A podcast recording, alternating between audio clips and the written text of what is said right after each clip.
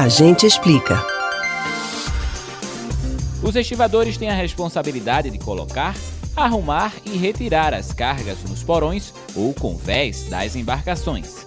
Mas você sabe quais as atribuições de um estivador? Como é possível ter esta profissão? A gente explica. Um estivador é o profissional que lida com as cargas das embarcações dos portos.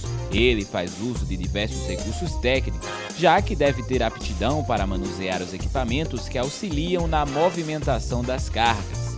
Esses equipamentos geralmente são tratores, empilhadeiras, guinchos, sistemas semi-automatizados e automatizados.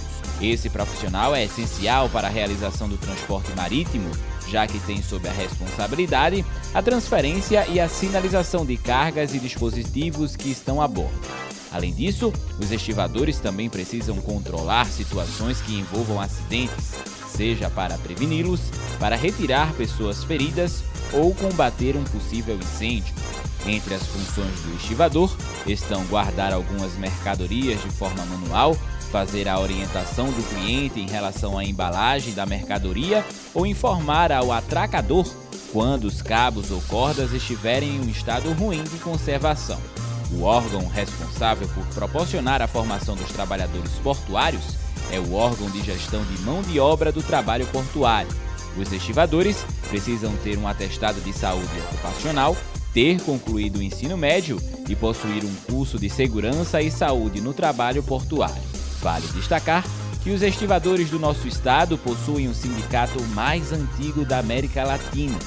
Já com 132 anos, os trabalhadores obtiveram alguns direitos que foram essenciais para a categoria, já que até a metade do século XX, os estivadores levavam as cargas nas costas.